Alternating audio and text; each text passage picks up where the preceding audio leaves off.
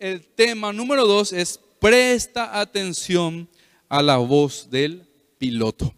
Vamos a ver, ¿sabemos quién es el piloto de nuestras vidas? Espero que sea el Señor. Espero que ese piloto, ese capitán de nuestras vidas sea Dios. Si es que no estás seguro, dentro de media hora más o menos, vos tenés que saber si es o no es. Y eso te tiene que llevar a vos a tomar una decisión en tu vida, porque venimos aquí para eso, no solamente para escuchar, aprender, llenarnos de conocimiento. No, venimos acá para buscar aplicar la palabra de Dios a nuestras vidas. Entonces, presta atención a la voz del piloto. Seguimos viajando un sábado más con destino al cielo, ¿ok? Ahí tenemos que llegar, esa es nuestra meta final. Estamos aprendiendo lecciones que nos sirven en nuestra vida espiritual para llegar a un buen puerto. ¿Sí? Como ya les decía, ese destino final que tiene que ser el cielo, porque hay otro destino que es el infierno. Pero como todo viaje, en el trayecto tenemos muchos desafíos, muchas cosas que enfrentar y metas, ¿verdad? Que no solamente alcanzar, sino que atravesar, porque la vida del cristiano es así, está en constante movimiento. Eh, la vida del cristiano, vamos a decirle que está unido a Dios, es una vida activa, ¿sí? No es una, no es, ese cristiano pasivo no existe, eso es religión, sino que es activo. Entonces Dios te lleva a obedecer día tras día, ¿sí?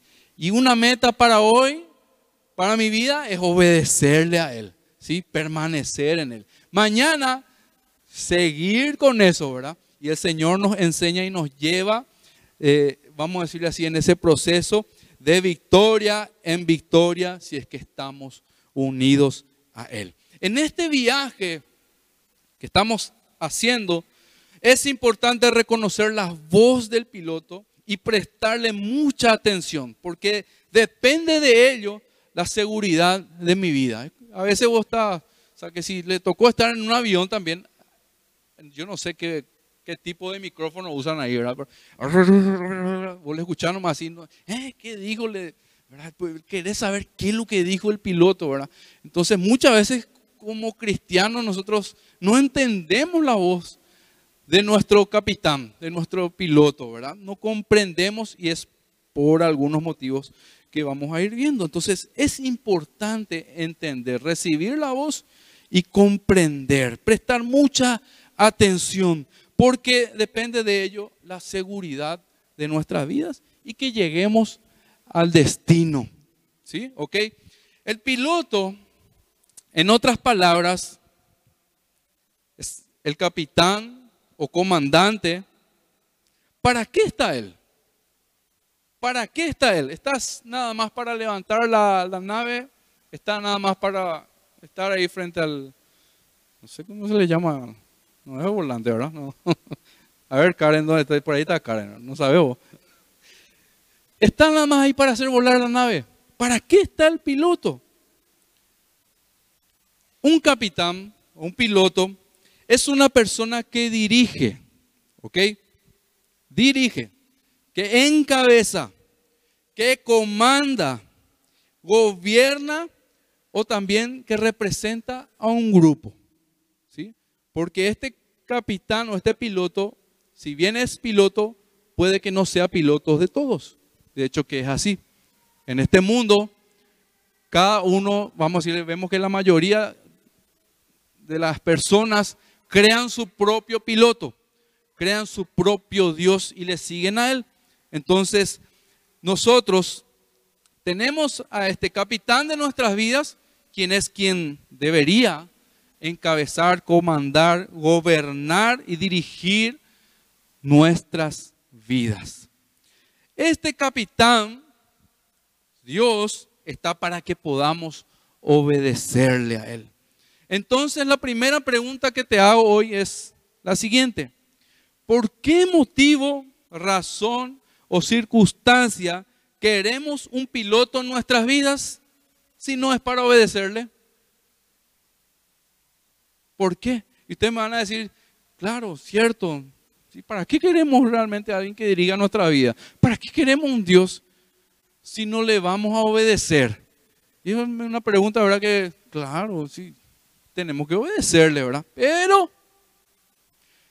muchos son los que quieren a este Dios, quieren a Dios para que en la vida les vaya bien, por ejemplo.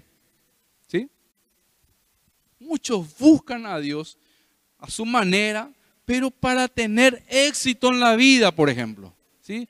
Para que no tengan que enfrentar, enfrentar ningún tipo de problemas. Entonces, buscan la dirección de Dios, vamos a decirle entre comillas, pero solamente para, vamos a decirle, vivir egoístamente a su manera, sin obstáculos, sin dificultades. Quieren que les vaya bien en la vida. También quieren a Dios para que les ayude con sus quehaceres, con sus metas, con sus proyectos, con sus sueños. También quieren a Dios para que Dios les ayude cuando no saben qué decisión tomar. Ahí, ahí sí, vení Dios. Vení Dios un poco, por favor dirigime acá, porque ah, e, este sí que no sé hacer. Acá no sé qué voy a seguir o qué, qué decisión voy a tomar. Para eso le quieren a Dios. Mucha gente le quiere a Dios de esta manera en sus vidas. Le quieren también a Dios para que les guarde del peligro. Ahí cuando van a emprender un viaje medio largo, ahí sí que comienzan a orar o a rezar, como quieran llamarlo, porque no quieren sufrir un accidente. Ahí para eso le quieren a Dios. ¿sí? Y así, podemos seguir con la lista larga, ¿verdad? Pero esa, esa es una de las maneras que la gente desea de, tener a Dios en su vida. También para que les avise cuando van a caer en una desgracia. Así que Dios se les anticipe por ahí y diga, no, no, para, frenar y no, si haces esto, eh, te vas a arruinar la vida. Este Dios es el Dios que nosotros creamos, nosotros mismos. Hablo de la gente del mundo, la persona que está alejada del Dios verdadero, Dios real de la Biblia, crea un Dios a su manera, le pone el título de Dios, pero nosotros sabemos que según la Biblia, ese no es el verdadero Dios. Es un Dios en minúscula. ¿sí? Que nosotros creamos a nuestra manera, lo amoldamos según lo que nosotros queremos. ¿sí? Pero tienes que saber que el Dios verdadero, el Dios de la Biblia, y el único en quien encontramos salvación, solo es capitán y guía de aquellos que lo aman obedeciéndole. ¿Sí? Porque escuchamos por ahí que Dios es Dios de todos. Dios ama a todos por igual. Pero si leemos la Biblia, un poco nomás nos adentramos a ella, ¿verdad? Dios es Dios de solamente aquellos que le aman, ¿sí? ¿Y cómo demostramos que le amamos? Cuando obedecemos sus mandamientos, y 1 Juan 5. ¿sí? De esa manera nosotros demostramos que le amamos a Él. Tenemos un desafío muy grande. Eso lo estábamos hablando bastante. ¿sí? Se viene, como quieran llamarlo, un reto, eh, una meta muy grande que atravesar, eh, muchas cosas que romper en nuestras vidas y abandonar y dejar. ¿sí? Como jóvenes tenemos ese desafío y nosotros no podemos, eh, vamos a decirle, pasar por alto. ¿sí? Porque como jóvenes nosotros necesitamos ir paso a paso avanzando en la vida cristiana, en esa comunión con el Señor. Y ese desafío grande, y yo diría hasta imposible, humanamente hablando, es permanecer. Es permanecer. Si ustedes miran a su alrededor, piensan un poquitito nomás, miran atrás, se van a dar cuenta de que muchos de los jóvenes que estaban aquí, fervientes, sirviendo a Dios, se han apartado han desaparecido, se han enojado, no sé. Hay muchas excusas, ¿verdad? Cuando uno quiere hacer caso a su yo y obedecer a su yo, a su vida egoísta. Lo que sí que, si vemos a nuestro alrededor, mucha gente. Estamos, aquí lo que estamos perseverando, permaneciendo en el Señor. Pero vamos a ver que una de las maneras de permanecer no es solamente venir y sentarte. Dios busca algo más de vos y de mí. Entonces, tenemos este desafío por delante. Una actividad grande, como un campamento, produce en nosotros muchas emociones. ¿sí? Eh, pasamos un tiempo tan lindo, tan chuli, como quieran llamarle, ¿verdad? Hicimos nuevos amigos, nambré, eh, todo color de rosa. Pero nos damos cuenta con el tiempo, ¿verdad? Que era más emocional que espiritual. Y si fue espiritual, yo me descuidé en el camino. Y yo mismo provoqué otra vez mi caída y mi alejamiento de Dios. Vamos a ver eso. Cuando hablamos del sábado pasado, comentamos cómo nuestra rutina diaria, ¿verdad? comenzar lunes, martes, otra vez, la mayoría está empezando la facultad, empezó el colegio. Volvemos a esa rutina después de estar muy activos para el campamento, por ejemplo, ¿verdad? Reuniones entre semanas, eh, qué sé yo, venimos a los cultos, reunión que hay, estábamos muy activos.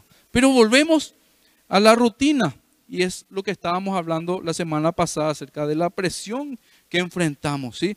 Entonces comentamos que esa rutina en la semana nos va a empujar hacia afuera de la nave, que es esa vida espiritual que el Señor quiere que tengas. ¿sí? Siempre va a estar ahí para empujarte afuera de la iglesia siempre va a estar para empujarte fuera de la comunión con Dios y fuera de la comunión con tus hermanos, con tus amigos aquí de la iglesia. Eso es lo que va a hacer. Entonces no hay cómo resistir, no hay cómo permanecer si yo solamente vengo de vez en cuando o vengo, ponele que vengas todos los sábados o todos los domingos. Pues no hay cómo. No vas a permanecer. No vas a poder solo. Necesitas estar en comunidad, en comunión con Dios, en comunión con otros que buscan lo mismo y que ven la necesidad que tienen de depender de Dios. La presión que ejerce el mundo sobre nosotros, sobre los jóvenes, va a hacer que retrocedamos.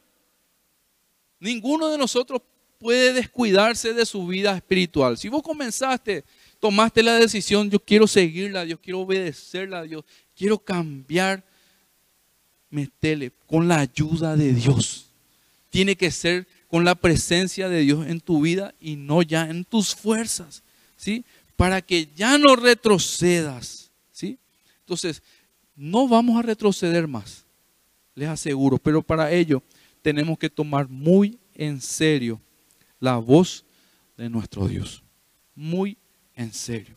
Quizás no entendés todavía mucho de lo que, de lo que se habla desde aquí arriba. Quizás hoy viniste por primera vez. Vi a algunas personas que, que no conozco que vienen quizás por primera vez y muchos no van a entender, ¿verdad? Entonces, lo primero que les digo es que eh, esa obra, esa parte de comprender la palabra de Dios, lo hace el Espíritu Santo, ¿verdad? Pero si hay en vos ese deseo si ese anhelo de querer conocer de Dios, de su voluntad, tené por seguro que el Señor mismo va a abrir tu entendimiento, a abrir tus ojos. ¿Sí? Ok, entonces, no vamos a retroceder a menos que tomemos en serio la voz de nuestro Dios. Proverbios capítulo 5, versículo 7 dice así. Proverbios 5, 7. Pues bien, hijo mío, dice. Pues bien, hija mía, préstame atención y no te apartes de mis palabras. Préstame atención, escúchame con atención, ¿sí?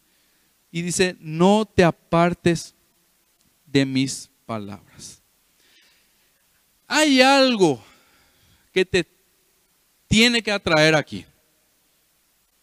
Hace rato Aldo estaba comentando, ¿verdad? Que solo el cristiano, solo el Hijo de Dios realmente desea estar en la casa de Dios. Aquel que es convertido entiende, ¿verdad? Que acá está la presencia de Dios. Sí, claro, en todos lados está, ¿verdad? Pero estar en comunión, en comunidad, alabar juntos a Dios, adorar juntos a Dios, el conversar, el tener ese ida y vuelta, ¿verdad? Nos llena de gozo y, es, y realmente es el mejor lugar para estar. Hay algo que te tiene que atraer aquí. Y no es precisamente las buenas amistades, aunque eso es importante y es bueno, ¿sí? Pero no es solo eso. Podrían ser los programas, las actividades, que también son buenos, pero no puede ser solo eso, ¿sí? O lo que sea, que se imaginen. No debes dejar de luchar contra tu propio yo. Ese yo, ese esa persona, ese, esa naturaleza vieja, ese viejo hombre que no le gusta y no le agrada obedecer a Dios, se va a oponer a que vos le busques a Dios, que vos le escuchen malo y que le obedezcan y que decir. Esa es la carne, ese es mi yo. Y esa lucha es la que todo cristiano tiene. Desde el momento de, de, encomendar su vida, de inclinar su corazón hacia Dios, comienza esa lucha contra mis propios deseos. ¿sí? Entonces, no tenés que dejar de luchar a partir de ahí. Hasta que tu verdadero motivo para venir a la iglesia sea Cristo y sea su palabra. Me van a decir, pero está siendo muy extremista acá. Eh, te está exagerando un poco, tío, ¿verdad? Para mí que no es tanto así, ¿verdad? Yo no creo en, ustedes, no, no creo en la capacidad que tienen, no creo en mí ni en la capacidad que yo tengo, pero creo en el Dios a quien sirvo. Y sé que Él es capaz, ¿sí? de producir en cada uno de los jóvenes un anhelo, un deseo fervoroso por el Señor, por estar en su palabra y por obedecerle. Ese, eso hace Dios. Por eso es que nosotros tenemos que poner nuestra mirada en Dios y confiar solamente en Él y en lo que Él hace. Cuando eso te traiga aquí, eso será lo que te va a mantener aquí también. Porque si vos venís hoy solamente por amigos, vas a estar por un buen tiempo, ¿sí? Pero en el primer problema que hay, en el primer desacuerdo que hay, ya te enojas. ¿Y qué haces? Te apartas. Te separas del grupo. Te vas. O ocurre lo siguiente, que también damos lugar al chisme. Vemos fulanito hizo esto y ya. Yo no me voy a hablar con la persona que hizo algo indebido directamente, sino que me voy y prefiero hablar a otros, solo para señalar y para hacer más grande el problema. Entonces, esas cosas no te van a mantener aquí. Lo único que nos va a mantener aquí es la palabra de Dios. Hoy quizás esto no es real en tu vida, pero a eso tenés que apuntar. Y sí, paso a paso, paso a paso, con la ayuda de Dios primeramente y también involucrándote, buscando ayuda, consejo en los demás, ¿ok? En las demás personas que son espirituales. No podemos vivir solo del aire, como se suele decir. No podemos vivir solo de amistades. No podemos vivir solo de buenos momentos, lindos momentos, porque todo eso se termina todo eso se acaba. ¿Verdad que sí? Uno cuando va a llegar su cumpleaños, por ejemplo, ¿verdad? Tiene tanta emoción. Hay algunos que hacen la cuenta regresiva, Ya empieza un mes antes, 30 días, 29, y a todo el mundo le comenta, ¿verdad? Llega el día de su cumpleaños y en un abrir y cerrar, cerrar de ojos se acabó el día. Y termina el día y tengo que esperar un año otra vez para tener ese. Entonces, la vida del cristiano no es así. Todo se acaba, todo pasa, como dice la palabra de Dios en 1 Juan 2, 17. El mundo se acaba con sus malos deseos. ¿sí? Esto va a terminar, esto va directo a un fin, pero un fin terrible para aquel o aquella que está sin Dios. Eso es lo que dice la palabra de Dios. Hay solo dos caminos. Uno que lleva a la vida y otro que lleva a la perdición, a la muerte. Y muchos son los que van directo a la perdición. Es más, la Biblia dice y es clara que pocos son los que siguen a Dios realmente. ¿Entienden? Entonces, el mundo se acaba con sus malos deseos. Pero el que hace la voluntad de Dios permanece y no se queda ahí nomás, dice, para siempre. Nosotros como jóvenes muchas veces vivimos acá nomás, todo acá, toda esta vida nomás. Planeamos, proyectamos, edificamos, todo para acá, todo para acá. ¿Y qué hay después de que te mueras? Todos, todos vamos a morirnos. Vos te vas a morir, yo me voy a ir acá. Vas a llevar algo de lo que, de lo que tenés, de lo que juntaste, de lo que acumulaste es, esas cosas que hoy tanto amas, te van a salvar, te van a dar esa vida que vos vas a necesitar en ese cambio cuando el Señor diga, es tu hora. ¿Qué va a pasar de vos al morir? ¿Dónde vas a ir? ¿Dónde vas a aparecer? El que hace la voluntad de Dios permanece para siempre. Tan chiquito, tan pequeña es nuestra mente que no dimensionamos esa eternidad todavía.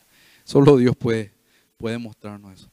Si tu deseo hoy es seguir a Dios, escúchenme bien, si tu deseo hoy es seguir a Dios, si deseas servirle, tienes que entender que el escucharle conlleva una acción, que es el de poner en práctica lo que Él nos dice.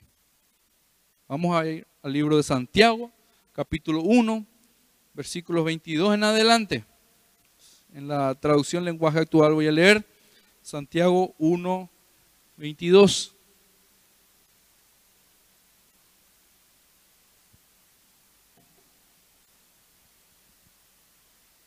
Dice así, obedezcan el mensaje de Dios obedezcan el mensaje de Dios.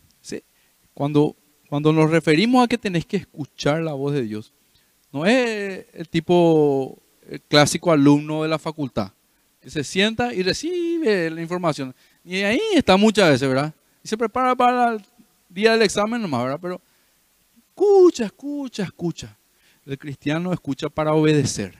¿Entienden? Dice, obedezcan el mensaje de Dios. Si lo escuchan, pero no lo obedecen, se engañan a ustedes mismos. Muchos están engañados y tienen que darse cuenta de eso. Dice, y les pasará lo mismo que a quien se mira por un espejo. Tan pronto como se va, dice, se olvida de cómo era. Y el 25, por el contrario, si ustedes ponen toda su atención en la palabra de Dios, esa atención no es solamente es escuchar, sino que es esa predisposición. ¿sí? Abarca muchas, muchas cosas, pero es predisposición. Si ustedes ponen toda su atención en la palabra de Dios y la obedecen siempre, serán felices en todo lo que hagan. Dice así. Porque la palabra de Dios es perfecta y los libera del pecado. Solo esta es la verdad. No hay nada más fuera de la palabra de Dios que sea la verdad. Solo aquí está la perfección. En nosotros no hay perfección. Solo aquí está la excelencia, ¿entienden? Por eso es que nosotros tenemos que ser, vamos a decirle, guiados por la palabra de Dios. Y dice que solamente esta palabra nos limpia del pecado. También el salmista David decía en el Salmos 143, él entendía muy bien la importancia de, escuchar la voz de Dios, pero no solamente quedarse con eso.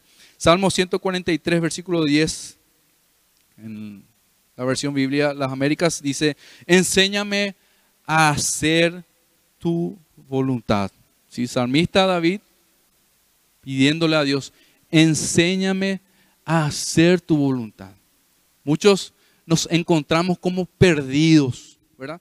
Porque tenemos que reconocer que nadie nace aquí en este mundo sabiendo cómo hacer la voluntad de Dios.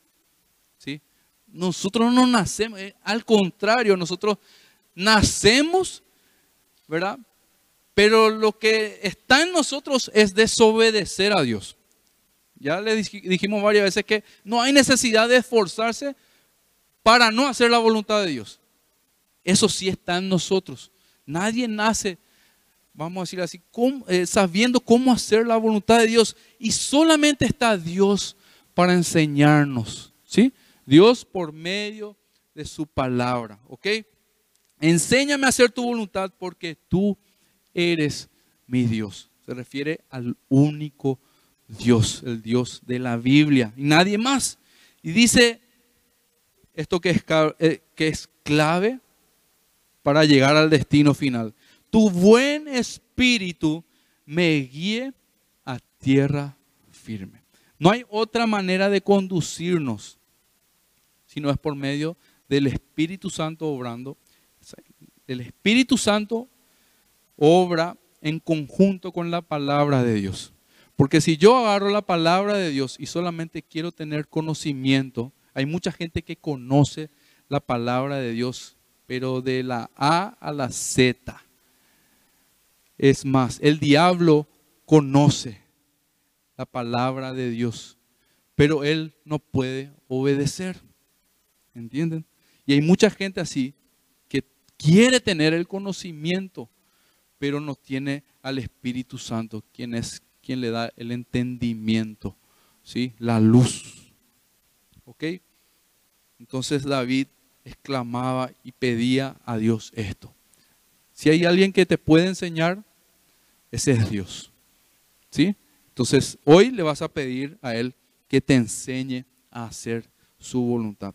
Todos aquellos que, han, que dicen que han nacido de nuevo y que ahora son creyentes, entonces deben vivir conforme a la palabra de Dios. ¿Están de acuerdo? Y a repetir.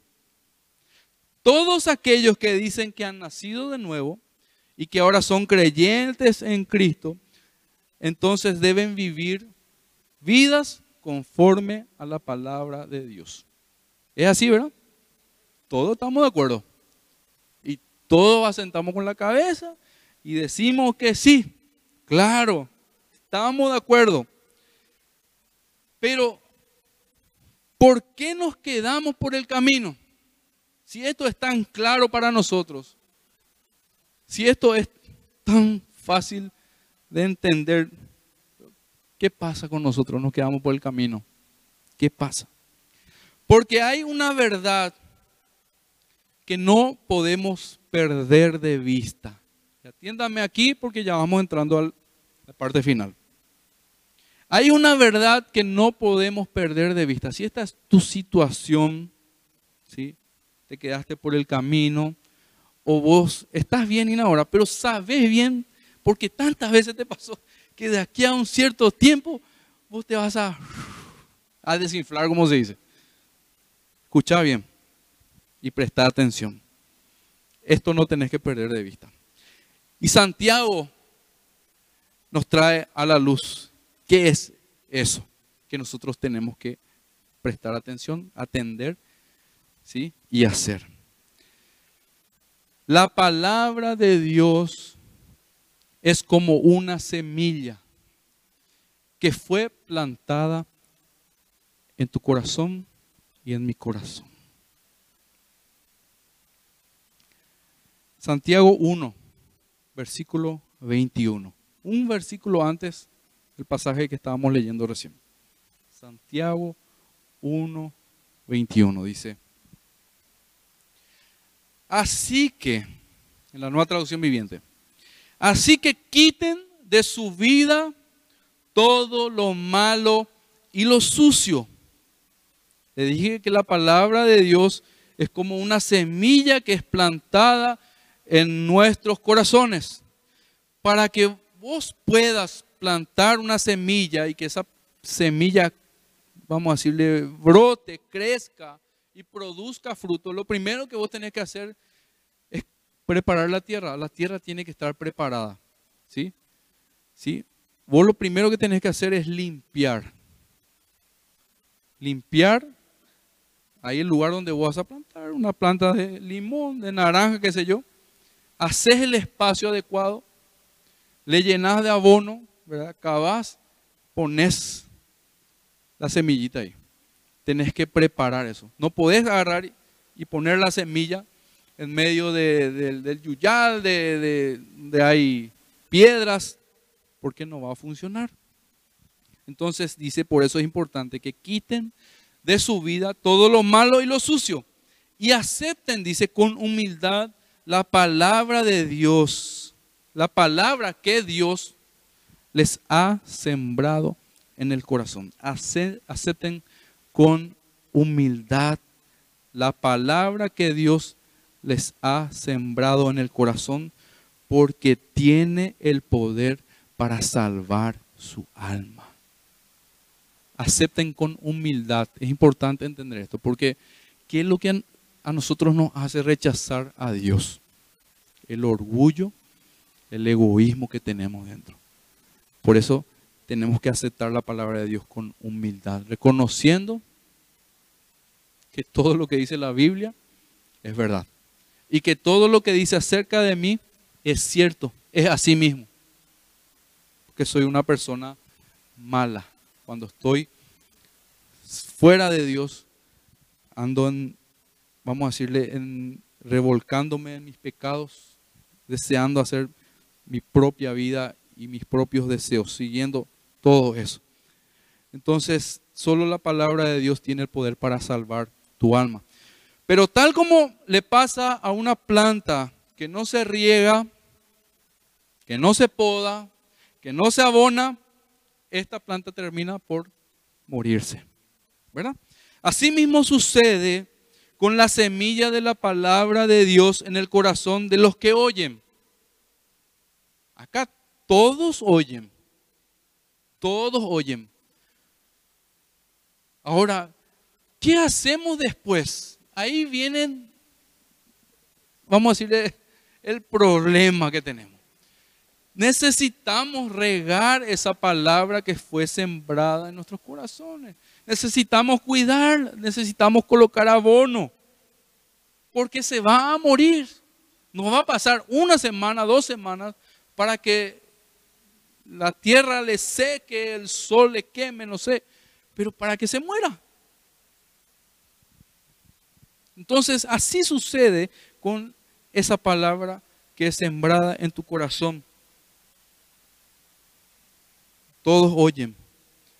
Si se conforman solamente con oírla, con escucharla, pero no la llevan a cabo, lo que fue plantado en nuestro corazón terminará por morir. Lo que le decía hace rato. Nosotros nos vamos a permanecer si solamente venimos y somos asistentes. Tenemos que tener una vida cristiana activa. ¿sí? Buscar obedecer a Dios, buscar seguirle a Él, buscar servirle a Él. ¿Entienden? Conformarnos solamente con escuchar la palabra sin ponerla en práctica trae como resultado este, este tipo de vida cristiana que, vemos muchísimo eh, en las iglesias. Así, religiosa, tediosa, aburrida, pesada, una vida cristiana de apariencia y sin ninguna clase de sentido. Por eso, después de un tiempo, muchos, sean adolescentes, jóvenes, adultos, terminan renegando de Dios. Se rebelan contra Dios, se enojan. Siempre la culpa de Dios, no mía. Así es.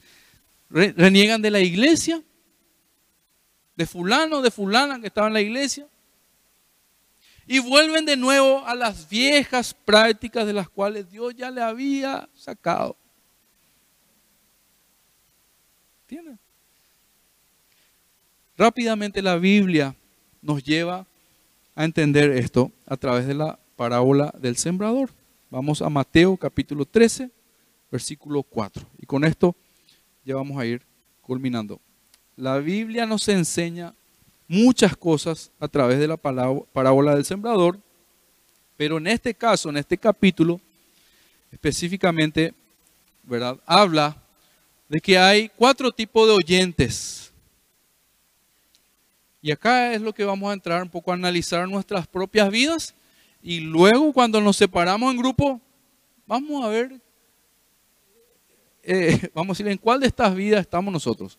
¿Qué tipo de tierra estamos siendo ¿sí? para recibir esa semilla? Dice Mateo capítulo 13, versículos 4 al 9. Ahora leemos 4 al 9. Dice, un campesino salió a sembrar trigo.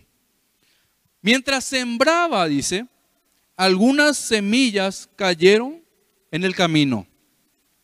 Pero después, dice, vinieron unos pájaros y se las comieron. Ese es uno. Luego, otras semillas cayeron en un terreno con piedras y poca tierra. Allí dice, pronto brotaron plantas de trigo, pues la tierra era poco profunda. El segundo suelo que estamos viendo, ¿sí? Primero el camino y el segundo en un terreno con muchas piedras. Entonces dice, pero eh, no tenía profundidad y murieron. Dice, pero las plantas no vivieron mucho tiempo porque no tenían buenas raíces y se quemaron cuando salió el sol. El 7. Otra semilla cayó entre espinos. Cuando los espinos crecieron, apretaron las espigas de trigo y no la dejaron crecer. Pero otras semillas cayeron en tierra buena y produjeron, dice, una cosecha muy buena. En algunos casos, las semillas sembradas produjeron espigas con 100 semillas más. Los frutos. Otras produjeron espigas con 60 semillas. Y otras produjeron espigas con 30 semillas. Dice, ustedes, si en verdad tienen oídos, presten mucha atención. Ustedes, si escuchan hoy la voz de Dios, obedezcan.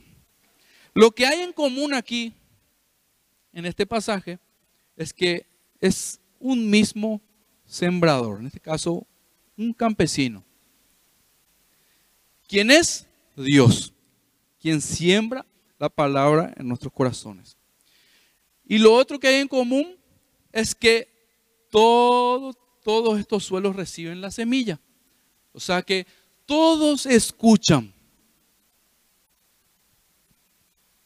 La diferencia está en el tipo de tierra, en el tipo de suelo que recibe esa semilla. Leemos el versículo 18 en adelante. Ahora da la explicación. Dice, pongan atención y les diré lo que significa el ejemplo, dice. Hay algunos que escuchan el mensaje del reino de Dios, pero como no lo entienden, el diablo viene y hace que lo olviden, dice. Estos son como las semillas que cayeron en el camino. Las semillas que cayeron entre piedras representan a los que oyen el mensaje, dice, del reino eh, de Dios y lo aceptan rápidamente, dice. Su alegría, vamos a decirle, eh, y con alegría, y con gran alegría, pero como no entienden muy bien el mensaje, su alegría dura muy poco. Cuando tienen problemas o los maltratan, dice, por ser obedientes a Dios, enseguida se olvidan de lo que escucharon. Luego están las semillas que cayeron entre los espinos. Estas semillas representan a los que oyen el mensaje, dice. Pero no dejan que el mensaje cambie sus vidas. Ahí da, oidores nomás son. Da gusto para escuchar, lindo mensaje, cómodo, ¿verdad? Aquí una hora me siento, ah, ya hice mi parte. Yo, yo creo que ya cumplí con Dios. Creo que ya es suficiente. No, no, yo no, no, quiero fanatizarme. Eso es lo que decimos, ¿verdad? excusa nomás para no hacer lo que tenemos que hacer. Dice, entonces estas semillas representan a los que oyen, pero no dejan que el mensaje cambie sus vidas. Solo piensan en lo que necesitan y en cómo hacerse ricos. Se afanan, corren tras las cosas de este mundo. Finalmente, las semillas que cayeron en buena tierra representan, representan a los que oyen el mensaje y lo entienden. Estos sí, dice, cambian sus vidas y hacen lo bueno. Son como esas semillas que produjeron espigas con 100, con 60 y hasta con 30 semillas más. A esto pues nos tiene que llevar y conducir la palabra de Dios, ¿verdad? Cuando vos escuchás aquí, no te vayas a enojar después o no te vayas a sentir mal. Si alguien se te acerca a vos y te quiere guiar y conducir, aconsejar, decir, esto nace. Veo que estás haciendo esto aquí. Y te muestra que estás haciendo mal. No te vayas a enojar, no te sientas mal tampoco. Al contrario, abrí, tu corazón, confía en Dios, ¿verdad? Y deja que, que, vamos a decirle, la palabra de Dios haga el cambio necesario en nuestras vidas. Así es como nos acercamos a mucha gente, a muchos jóvenes, ¿verdad?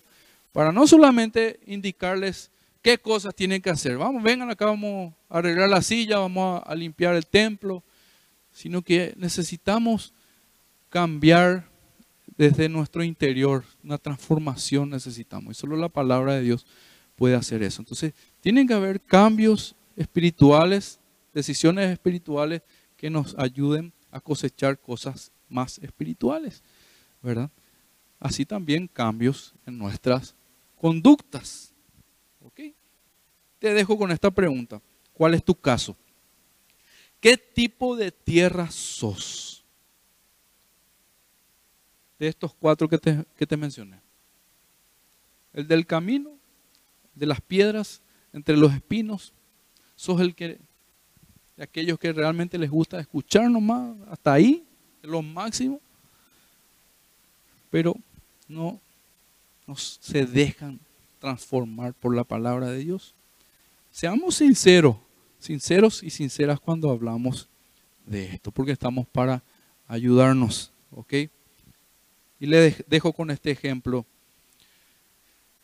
de Israel. El, el profeta Ezequiel fue enviado por Dios para advertir al pueblo, uno más que iba a ser enviado por Dios, para encaminar a su pueblo, para conducirlos hacia Dios, para sacarlos de la idolatría y todo eso.